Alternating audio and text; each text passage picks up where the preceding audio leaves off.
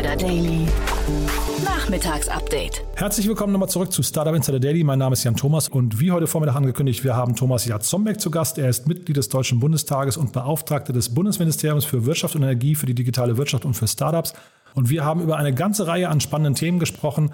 Und äh, ja, ich will jetzt gar nicht zu viel verraten. Ich glaube, wir gehen direkt rein ins Gespräch. Nur noch kurz der Hinweis, wir hatten ein paar Tonprobleme. Das habt ihr vielleicht am Freitag schon mitbekommen bei dem Interview mit Tim Stracke. Das tut uns wirklich sehr leid. Wir haben beide Interviews am gleichen Tag aufgenommen und haben den Fehler einfach leider erst hinterher identifiziert. Von daher bitten wir das zu entschuldigen. Die beiden Gespräche waren aber trotzdem so wertvoll und sind natürlich inhaltlich auch komplett zu verstehen, nur halt eben nicht in der gewohnten Tonqualität. Von daher ja, wie gesagt, die große Bitte an euch, das zu entschuldigen. Und damit gehen wir rüber zu Thomas Jatzombeck und vorher nur noch ganz kurz die Verbraucherhinweise. Startup Insider Daily. Interview. Also ich freue mich sehr. Thomas Jatzombeck ist bei uns, Startup-Beauftragter der Bundesregierung. Äh, Thomas, schön, dass du wieder da bist. Hallo. Ja, hallo Jan. Toll, dass wir sprechen können. Ich hatte dich ja vor einigen Wochen angeschrieben. Äh, da ging es um diesen kurzen Aufschrei. Ähm, Beirat Junge Digitale Wirtschaft fordert Disziplinierung der Presse. Ich will das jetzt nicht mehr zu sehr vertiefen, weil es ja schon sag mal, sich so ein bisschen äh, gelegt hat, wieder die Aufregung. Aber vielleicht kannst du mal kurz aus deiner Sicht äh, schildern, was da passiert ist und vielleicht damit verbunden auch, welche Aufgabe hat denn dieser Beirat überhaupt? Ja, die Beiräte, wir haben ja verschiedene Beiräte im Bundeswirtschaftsministerium und die haben die Aufgabe, uns zu beraten. Die Beiräte sind in ihrer Meinungsbildung frei und die können auch ihre eigenen Themen erarbeiten und äh, uns damit natürlich auch ein Stück weit treiben. Wir sind hier keine Zensurbehörde. Und der Beirat Junge Digitale Wirtschaft soll uns natürlich beraten, was alle Fragen rund um Startups betrifft und Digitalwirtschaft und wie wir uns hier aufstellen. Und da hat er in der Vergangenheit auch sehr gute Dienste geleistet, viele gute Papiere publiziert, zuletzt zum Thema Female Founders, was ich persönlich auch sehr wertvoll finde und was auch in unsere konkrete Arbeit eingeht. So, und bei dem äh, Thema, wie man da mit der Presse umgeht im Rahmen äh, eines Papiers, wie man die, die IPOs steigern kann, ähm, hat wohl ein einzelnes Beiratsmitglied da übers Ziel hinausgeschossen. Andere haben ihm gesagt, er soll den Teil löschen. Das soll er dann aber wohl nicht gemacht haben. Am Ende hat derjenige dann auch die ganze Schuld auf sich genommen, ist auch zurückgetreten und ich glaube, das war dann auch richtig. Und diese Papiere, die da veröffentlicht werden, von denen du gerade gesprochen hast, werden die gelesen? Weil ich glaube, das ist ja jetzt so der Verdacht, der im Raum steht. Dieses Papier, über das wir gerade sprechen, ist ja auch schon mehrere Monate alt und jetzt wurde das zufällig vom Handelsblatt, also nicht intern vom Bundeswirtschaftsministerium entdeckt. Ähm, ist, der Verdacht liegt nahe, dass die so ein bisschen eher so für die Halde produziert werden, oder? Das ist so nicht wahr, sondern das nimmt schon wirklich jetzt nochmal dem Beispiel der Female Founders die konkreten Punkte, die da definiert wurden, die sind in unsere Arbeit eingegangen und auch Teil unserer Gründerinnenstrategie. Aber es ist natürlich nicht so, dass wir jetzt als Ministerium eins zu eins alles übernehmen, was der Beirat macht. Das ist, glaube ich, auch klar. Und bei solchen Dingen, glaube ich, äh, sind dann auch unsere Leute dabei, eher sowas zu überlesen oder zu ignorieren, weil wir würden natürlich nicht auf die Idee kommen, irgendwie die Pressefreiheit einzuschränken. Das ist völlig abstrus. Ja, also wie gesagt, ich glaube, das war auch nicht die Absicht des, ähm, also des generellen Beirats. Das ist zumindest meine Interpretation. Nein.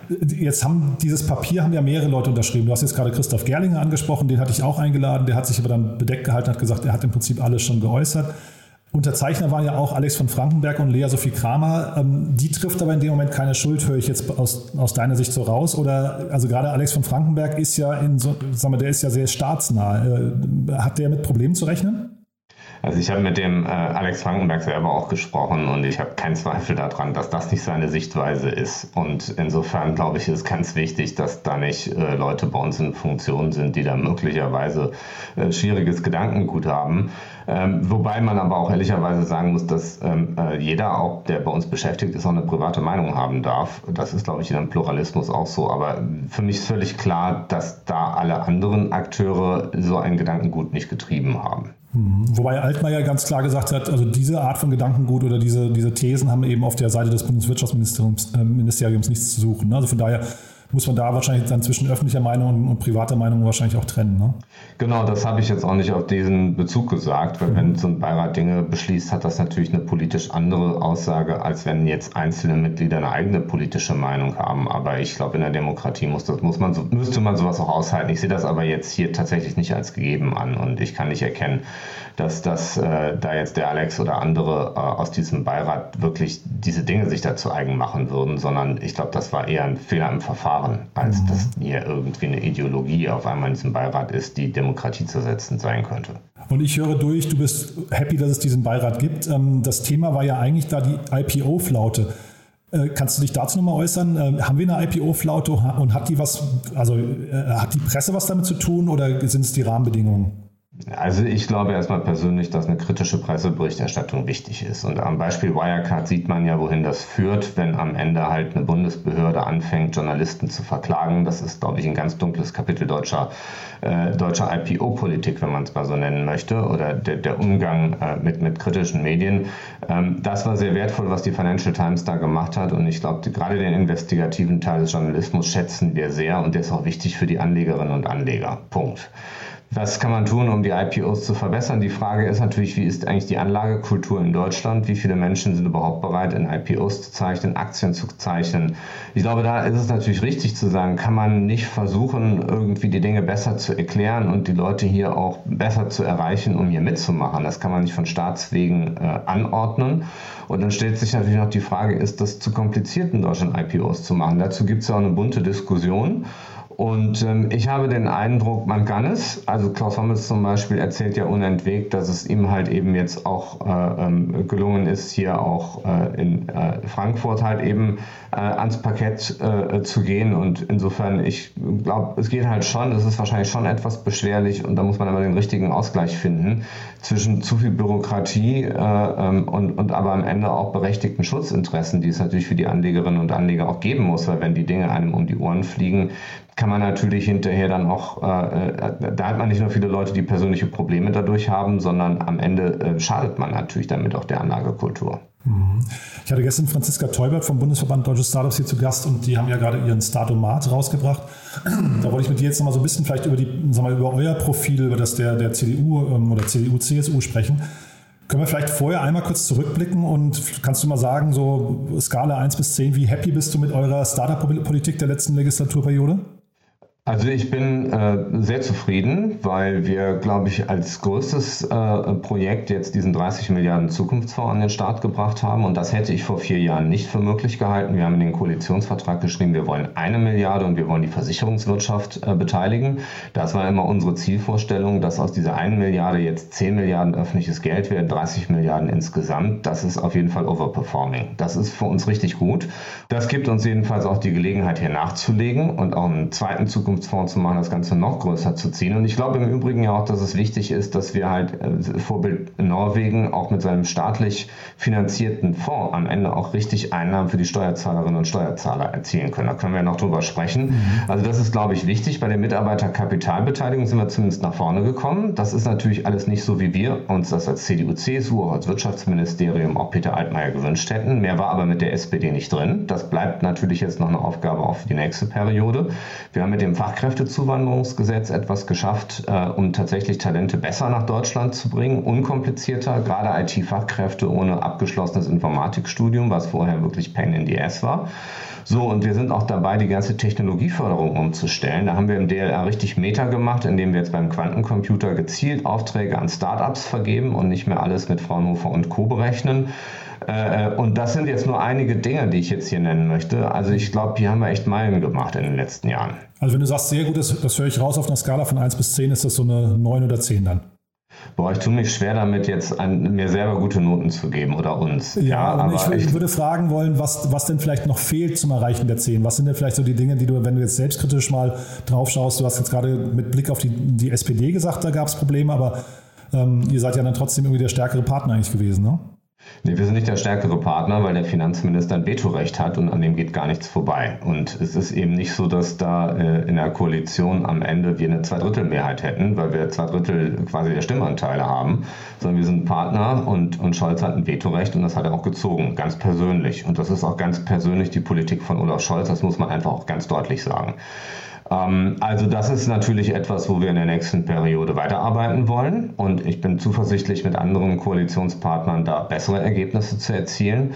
Ähm, der Zukunftsfonds 2 wird für uns ein Thema sein. Ähm, was auf meiner Agenda auch skalierbar ist, ist dieses ganze Thema der Technologiepolitik. Und zwar haben wir jetzt bei uns mit unserem DLR, mit dem Quantencomputing-Programm, mit diesem Wettbewerb für die Raketen, wo ESA Aerospace und andere daraus entstanden sind, haben wir, glaube ich, äh, eine Menge gute Lernkurve gemacht, wie wir die Forschungspolitik ähm, auf die Straße bekommen. Das ist ja unser Problem, dass wir jetzt in den letzten Jahrzehnten viele Innovationen entwickelt, aber nicht kommerzialisiert haben in Deutschland. Und das, finde ich, sollten wir der nächsten Periode in den gesamten Forschungsbereich skalieren, also auch zu den Fraunhofers, Max Plancks und so weiter und all den Programmen, die da rund äh, um das Forschungsministerium sind. Äh, das ist, äh, finde ich, wichtig. Und Startups besser an staatlichen Aufträgen zu beteiligen und auch die Bedingungen für Gründerinnen nochmal besser zu machen. Und das sind nicht nur die ganz harten Facts, sondern zum Beispiel auch, dass man auch bessere Betreuungsangebote für Kinder zum Beispiel macht, mit den typischen 9-to-5-Angeboten in öffentlichen Kitas das ist natürlich Gründerinnen und im Übrigen auch Gründern äh, nicht besonders geholfen. Das sind also Dinge, die auf meiner persönlichen Agenda jetzt für die nächste Periode stehen. Und mit welchem Partner ließe sich das realisieren? Ne? Das hast du gerade ja schon gesagt, äh, Scholz als Finanzminister war irgendwie dann für manche Themen aus eurer Sicht zumindest problematisch. Äh, Frank Thelen, den ich ja eigentlich ungern zitiere, aber hat sich ja irgendwie hingestellt, hat ähm, mit, mit anderen Unternehmerinnen und Unternehmern und oder Startups zusammen 500.000 Euro an die FDP gespendet. Da habe ich schon gedacht, ob das ein Signal sein sollte in Richtung auch CDU, weil den Frank habe ich immer immer so als ja, Kuschelbär von Dorobär wahrgenommen. Ja. Also die waren ja eigentlich sehr, sehr eng und äh, plötzlich positionierte er sich gegen sie. In welcher Konstellation können die Dinge umgesetzt werden, die du gerade angesprochen hast? Ich verstehe Frank Thelen so, dass er eine CDU wie auch eine FDP in der Regierung gut finden würde, aber das muss man ihn im Zweifelsfall selber fragen. Ähm, ich habe mich gefreut, dass er mich in seinen Podcast eingeladen hat. Das hilft mir natürlich auch persönlich nochmal vor Ort auch ähm, hier Wahrnehmung zu bekommen. Ähm, also insofern äh, glaube ich nicht, dass man den Frank Thelen jetzt alleine auf der FDP-Seite verbuchen kann. Äh, es ist aber auch, glaube ich, relativ klar, dass wir hier natürlich mit der FDP ähm, sehr viele Schnitt Punkte haben und glaube ich da auch in eine Richtung denken würden. Jetzt sage ich nur Vorsicht an der Bahnsteigkante, wenn jetzt alle die FDP wählen, kann man am Ende halt eben dann auch mit einer grünen Kanzlerin aufwachen und was das bedeutet, das kann man dann auch im Programm nachlesen. Also ich glaube, wer weiter auch eine bürgerlich geführte Regierung sehen möchte, der tut gut daran, auch bei der CDU ein Kreuz zu machen. Und wir haben bei diesen Themen sicher viele Schnittstellen mit der FDP. Und ich würde mir offen gestanden auch wünschen, dass wir eine Koalition hinbekommen. Sieht ja momentan so aus, dass es wahrscheinlich am ehesten Dreierkonstellationen werden, wo dann auch die FDP mit da drin ist. Das würde für diese Themen auf jeden Fall sehr helfen. Hm. Ich will dich jetzt nicht in ein Minenfeld locken, aber vielleicht kannst du dich trotzdem mal kurz zu, äh, zu Laschet äußern. Also äh, wie, wie, was haben wir denn, was hätten wir denn von einem potenziellen Kanzler Laschet zu erwarten? Äh, in Bezug auf die Digitalisierung und, und Startup-Szene gegenüber dem, zum Thema Wasserstoff hat er sich ja schon geäußert, aber vielleicht kannst du mal kurz sagen, was hat er eigentlich für ein Profil? Ja, das ist relativ gut erklärt. Also Armin Laschet hat ja in Nordrhein-Westfalen ein Digitalministerium geschaffen, das Wirtschafts- und Digitalministerium. Was ihn auszeichnet in seiner Arbeitsweise ist, dass er seinen Ministern und seinen Leuten freie Hand lässt. Und ich glaube, Andreas Pinkwart, obwohl er FDP-Mann ist, hat hier ziemlich freie Hand, Dinge zu machen. Und ähm, Armin Laschet selber hat gesagt, mein wichtigstes Thema ist das Modernisierungsjahrzehnt. Er hat mit Jens Spahn gemeinsam äh, schon vor einiger Zeit ein Papier publiziert, wie er sich die Veränderung in Deutschland vorstellt. Und das Thema Digitalisierung und auch Start-ups und Innovation war das erste Thema auf der ersten Seite. Und das hat bei ihm eine klare Priorität. Er ist natürlich selber nicht der Tech-Nerd, das ist, glaube ich, auch relativ klar. Man kann aber auch, wir haben vom C-Netz mit ihm einen, Videopodcast gemacht, man kann sich das mal anhören, wie er auch selber zu Dingen denkt und was er dazu sagt. Er weiß da doch mehr, als man vielleicht manchmal glaubt. So, und das, was ihn auszeichnet, ist, dass er ein Teamplayer ist. In der NRW-Landesregierung hat er jedenfalls starke Minister einberufen, die auch sehr viel Freiraum haben, ihre Politik zu machen. Und das, glaube ich, würde Deutschland sehr gut tun in Sachen Modernisierung, Digitalisierung und Innovationspolitik. Und nicht zuletzt äh, steht er ja auch glasklar dazu, ein, ein äh, Modernisierungs- und Digitalministerium zu bauen, und das, glaube ich, ist jetzt zumindest mal für eine gewisse Zeit notwendig, weil wir werden die Transformation so mit den bestehenden Ministerien und Ministern sonst so nicht schaffen. Mhm. Okay, das ist ja schon mal eine klare Aussage, weil das war jetzt eben auch immer so die, sagen wir, das Fragezeichen, was über diesen äh, weiß nicht, über diesen Amt von Doro Bär dann irgendwie schwebte, ne? dass sie eigentlich im Prinzip relativ wenig Durchsetzungsmacht eigentlich hat hinterher. Sie kann zwar Dinge vorschlagen, aber eben nicht äh, auf den Weg bringen. Oder weiß nicht, also sie hat, sie hat zumindest keine, keine Handhabe letztendlich. Und da würdest du sagen, ein, ein Digitalministerium ist zumindest aus deiner Sicht gesetzt, ja? Ja, die Dorothee Bär ist aus meiner Sicht eine sehr gute Politikerin und die versteht die Fragen der Digitalisierung auch sehr gut. Sie hat aber eine wirklich sehr machtlose Position im Augenblick. Das muss man einfach mal nüchtern so sagen. Also sie ist ja de facto Staatssekretärin des Kanzleramtsministers und ähm, die Position von parlamentarischen Staatssekretären ist immer mal so und mal so. Das ist aber ein himmelweiter Unterschied dazu, wenn jemand wirklich Bundesminister ist. Und ich glaube, Doro, wie auch ich, wie auch andere bei uns sind auch der Meinung, ein Digitalministerium braucht am Ende das gleiche Vetorecht, was halt eben auch der Finanzminister hat. Weil ansonsten ist es sinnlos. Wir sehen das ja bei dem Thema dieser Apps beispielsweise. Es ist ja eine unendliche Zahl staatlicher Apps, die man jetzt auf sein Handy laden muss. Die Corona-Warn-App, die Kuffpass-App, die Ausweis-App 2. Ähm, dann äh, haben wir jetzt gelernt, ohne diese Nina-Warn-App kommt man offenbar auch nicht durch und so weiter und so fort. Ich will jetzt auch nicht, äh, es wurde mal irgendwo missverstanden, nicht alle Apps in ein Ding packen, ja, aber zumindest eine gewisse Kernfunktionalität mal auf eine Sache zu konzentrieren und zu vereinheitlichen. Und warum drücke ich nicht diese Warnmeldung vor Hochwasser auch auf andere staatliche Apps, auf die Geräte, wenn ich weiß, die Leute haben es und es ist jetzt wirklich Gefahr im Verzug. Und für sowas braucht man tatsächlich eine Stelle, die auch mal die Ressortegoismen auch ein Stück eindampft und sagt, so guckt mal nach links und rechts, wie können wir denn die Dinge machen, damit sie uns insgesamt helfen. Ja? Und mit einem Klick One-Stop-Shop ist ja unser Ziel, ein, ein, ein Anmeldebildschirm, eine App, ein äh, Portal zu haben, wo man am Ende mit einer Anmeldung alle staatlichen Dinge machen kann. Ist doch verrückt, wenn man sich jetzt bei jeder Stelle immer wieder neu authentifizieren muss und jedes Mal, ich weiß nicht, wie oft ich meinen Fahrzeugschein schon abscannen musste für die allerunmöglichsten Dinge. Äh, das ist nicht mehr Verwaltung, wie wir uns das heute vorstellen. Das finde ich schon mal beruhigend zu, zu hören, dass du das als Nutzer zumindest auch wahrnimmst, ja, weil das ist ja irgendwie, da, da schüttelt man schon manchmal mit dem Kopf und fragt sich, wo soll das eigentlich noch hinführen. Du, ähm, bevor wir vielleicht gleich nochmal kurz über den Zukunftsfonds 2 sprechen, den du angesprochen hast im, im Handelsblatt. Äh, das Handelsblatt hat letzte Woche auch getitelt, Deutschland vergrault seine Gründer. Da gab es einen äh, Global Entrepreneurship Monitor, wo Deutschland auf Platz 41 unter 43 untersuchten Ländern äh, liegt, weil in Deutschland einfach fast nicht mehr gegründet wird. woran liegt das denn? Also dieser Global Entrepreneurship Monitor ist sehr hilfreich. Ähm, er ähm, beschreibt aber nicht nur Start-ups, sondern Gründungen insgesamt. Da ist auch der Hausmeister-Service mit dabei und andere Dinge. Und der Gärtner, der freiberuflich beginnt. Ähm, das Ding ist interessant. Äh, interessant ist, es wurde gefragt, wie sind eigentlich die Gründungsbedingungen? Und da liegt Deutschland ziemlich genau im Mittelfeld. Das ist jetzt für uns auch keine gute Position, aber man sieht, wir sind bei den tatsächlichen Gründungen am Ende, bei den Gründungsbedingungen aber im Mittelfeld. Das bedeutet, wir haben hier irgendwo ein kulturelles Problem. Und ich glaube, das geht in den Schulen insbesondere los, weil sehr viele am Ende halt eben gar nicht mit der Idee in Berührung kommen, sie könnten auch mal eine Firma gründen. Und die Schülerinnen und Schüler erfahren auch zu wenig darüber, wie es eigentlich konkret geht und was für Fähigkeiten man mitbringen muss. Und da leben manche auch von ganz merkwürdigen Vorstellungen. Äh, die Idee ist alles und so weiter, aber es, es gibt ja ganz andere Eigenschaften, die man als Gründerin oder Gründer braucht. So. Und ich glaube, wir müssen hier einen kulturellen Shift schaffen. Das werden wir nicht durch einzelgesetzliche Maßnahmen schaffen. Die Bedingungen, wie gesagt, sind viel besser als die tatsächlichen Gründungsverhältnisse. Und wir arbeiten ja auch daran, sie stetig auch nochmal besser zu machen. Aber ich wiederhole, es ist vor allem eine Kulturfrage. Mhm.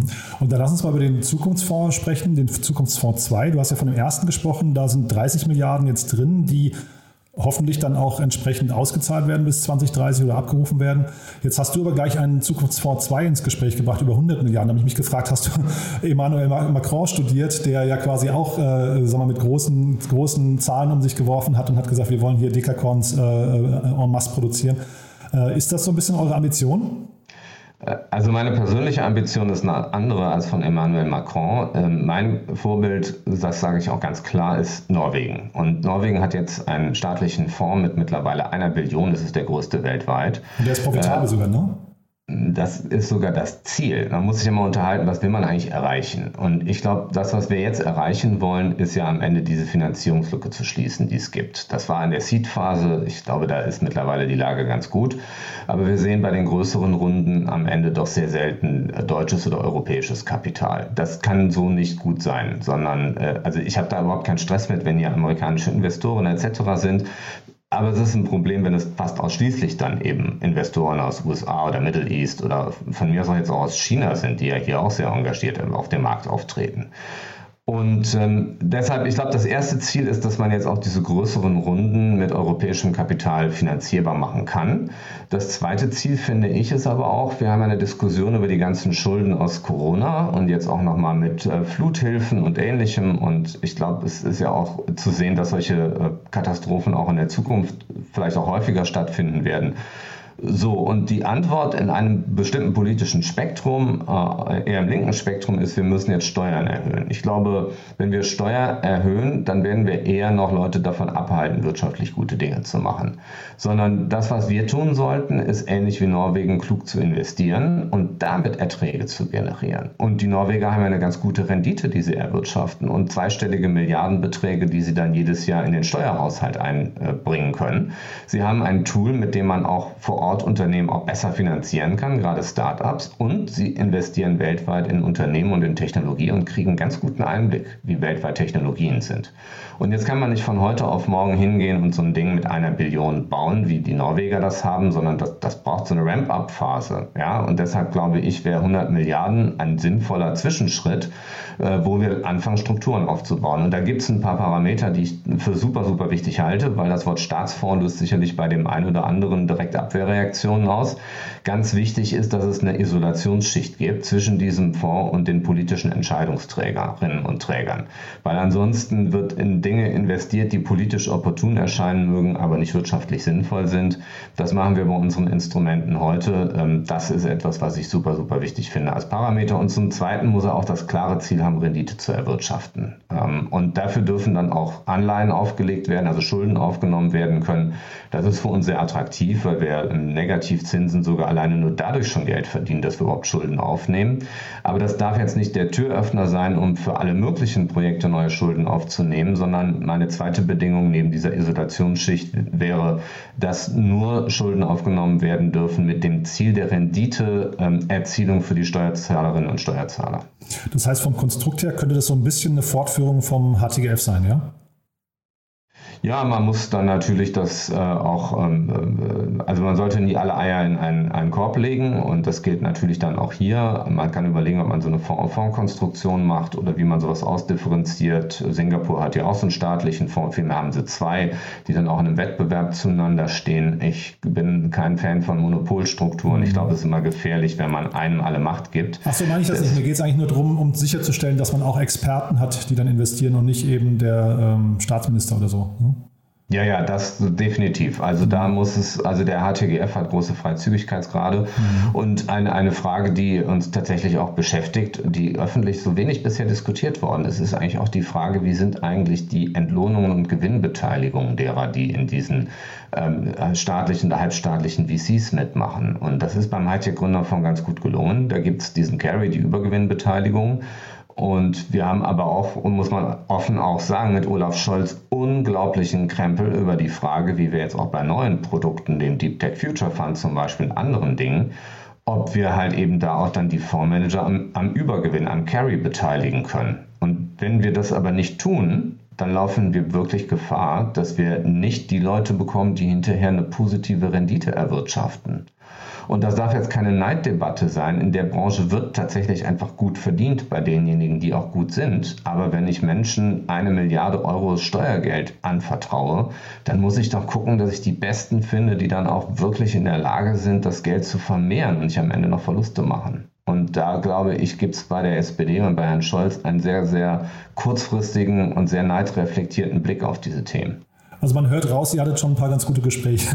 ja, ja wir diskutieren die Dinge intern schon sehr deutlich. Es ist jetzt nicht so, dass da irgendwie einer aus Lust und Laune sowas mal gesagt hat. Und viele von den Produkten werden wir auch in der neuen Periode strukturieren und es wird dann darauf ankommen, wer das macht und mit welcher Philosophie. Das, da gibt es sehr deutliche Unterschiede zwischen den Parteien. Das muss man auch mal klar sagen. Und dann sagen wir zum Schluss jetzt nochmal ganz kurz vielleicht der Ausblick oder äh, auch, auch deine Schwerpunkte. Du hast ja jetzt ein paar Themen schon angesprochen. Quantencomputing hast du gesagt, du bist ja auch für den ganzen weiß nicht, Flugtaxi, Raketenbereich, äh, Forschung hast du angesprochen. Äh, nicht angesprochen hast du gerade KI, ne? du hast so im Nebensatz gerade Deep Tech äh, fallen lassen. Was sind denn aus deiner Sicht so die, die Themen, in denen sich Deutschland überhaupt noch oder vielleicht auch Europa profilieren kann in diesem ganzen internationalen Wettbewerb? Also wo sind die Züge aus deiner Sicht schon abgefahren und wo können wir noch aufholen oder wo haben wir vielleicht auch unbestelltes Land, was wir noch, noch, noch bestellen können? Ja, es fahren ja unentwegt neue Züge aus dem Bahnhof. Ich glaube, durch die Geschwindigkeit der Entwicklung ist es auch nie zu spät einzusteigen und man muss einfach analytisch gucken, was sind eigentlich die Themen, die in den nächsten Jahren Potenzial bieten. Das ist natürlich auch KI, wenngleich da so viele schon dran rumarbeiten. Ich glaube, da braucht man jetzt nicht mehr an dem Mindset zu arbeiten, aber das Thema Quantencomputing ist sicherlich gerade für die Industrie bedeutsam. Äh, Blockchain äh, ist jetzt auch kein neues Thema, aber weiterhin extrem wichtiges. Ähm, so und alles, was wir auch äh, am Ende in, in Hardware-Konstrukten haben. Ähm, auch so ein Thema wie zum Beispiel Hyperloop. Da haben wir ein super Team an der TU München. Auch in Niedersachsen gibt es ein zweites Team, die haben schon viele Preise gewonnen. Ähm, da müssen wir jetzt gucken, dass wir es noch richtig kommerzialisiert bekommen. Ähm, und ähm, ich glaube, da kommen unentwegt neue Themen. Äh, ich hätte da jetzt keinen speziellen thematischen Fokus. Für mich ist die Frage entscheidender, wie geht man da heran? Und ich glaube, das Entscheidende ist, dass wir diese Forschungsthemen aus dem Elfenbeinturm der Wissenschaft ein Stück auch rausholen, dass wir hier mit dem Startup-Ökosystem und mit den Investoren zusammenarbeiten und dass wir hier früh auch die Marktseite mit reinnehmen. Und das ist uns bei den Raketen ganz gut gelungen. Wir haben einen Wettbewerb aufgerufen vor zwei Jahren. Das ist tatsächlich mein persönliches Projekt gewesen. Da habe ich sehr viel Herzblut und Überzeugungsarbeit hier auch im Ministerium, auch im DLR reingesteckt. Und wir haben gesagt, wir, wir gehen hin und werden drei Unternehmen erstmal einen Preis verleihen, nachdem wir die technisch, ähm, technisch gescreent haben. Und ich habe gelernt, dass das für die Wagniskapitalgeber super wichtig ist, weil da auch keiner genau versteht, was man eigentlich tun muss, um eine Rakete zu bauen. Und dadurch, dass das DLR gesagt hat, das ist technisch plausibel, die können das, war das für die die erste wichtige Hürde, die genommen wurde, um überhaupt im Bereich von Raketen zu investieren. Und der zweite Punkt, dass wir dann gesagt haben, okay, der, der sich da am besten präsentiert nach einem Jahr, ähm, und auch bereit ist zu starten, da kaufen wir die ersten beiden Flüge. Und das hat wiederum auch bei den Investoren den Gedanken ausgelöst, der Staat wird die Aufträge vergeben und das wird auch ein Geschäftsfeld.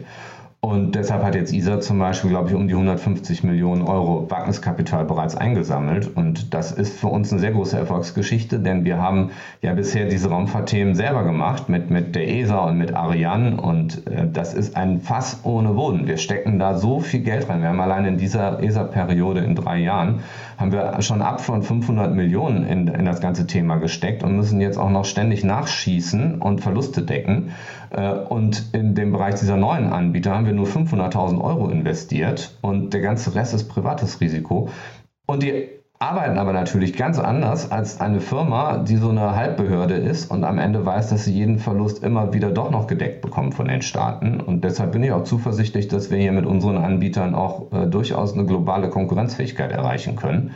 Und das lässt sich übertragen auf so ziemlich alle anderen Technologien, weil beim Quantencomputing werden Investoren auch nicht besser verstehen, ob die Firmen es können und ob es da Aufträge gibt. Und deshalb machen wir da jetzt genau das Gleiche und geben halt auch Aufträge an Startups, um hier auch am Ende denen die Möglichkeit zur Finanzierung zu verschaffen. Hm. Also bei der ganzen Weltraumtechnik, ich hake da jetzt nicht mehr nach, Thomas, weil ähm, da können wir jetzt wahrscheinlich noch ewig drüber sprechen, was da die Potenziale sind, was du darin siehst. Aus meiner Sicht momentan ist es so ein bisschen fragwürdig, weil das halt eher so ein Wettpinkeln von, von Superbillionären ist, ja.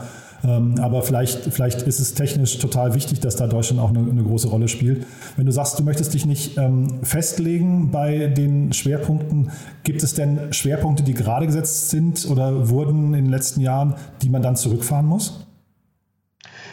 Ja, das ist ein ganz wichtiges Thema. Ich weiß nicht, ob es Schwerpunkte sind, aber man muss ähnlich auch, ich finde, dass, da, da brauchen wir wirklich einen Kulturwandel in der, in der Politik und auch in der Verwaltung. Wir müssen ähnlich wie Investoren in so einem Portfolioansatz denken. Das heißt, der, wir haben ein Problem damit, aus Dingen auch wieder auszusteigen, wenn wir merken, dass nicht funktioniert. Das sieht man ja auch bei manchen Großprojekten. Das ist gar nicht unbedingt auf, auf Tech-Projekte bezogen. Ja, aber wenn man, wenn man sieht, dass etwas nicht mehr funktioniert, äh, dann muss man da irgendwo aussteigen. Wir können mal anfangen bei der Telematikinfrastruktur im, im E-Health-Bereich und irgendwo äh, mündet das in Breitbandförderprogramme und ähnliches ähnliches. Die Bereitschaft ist bisher immer nicht da, auch aus Dingen als Staat wieder auszusteigen, weil man Angst hat vor dem Bundesrechnungshof, vor der öffentlichen Schelte und so weiter und so fort. Deshalb glaube ich, müssen wir in der Zukunft viel klarer sagen, wir setzen hier mal auf zehn verschiedene Projekte und Technologien. Wir werden gucken, welche davon erfolgreich sein können und wir wissen, dass die Mehrzahl nicht erfolgreich sein wird und das ist schon Teil des Plans.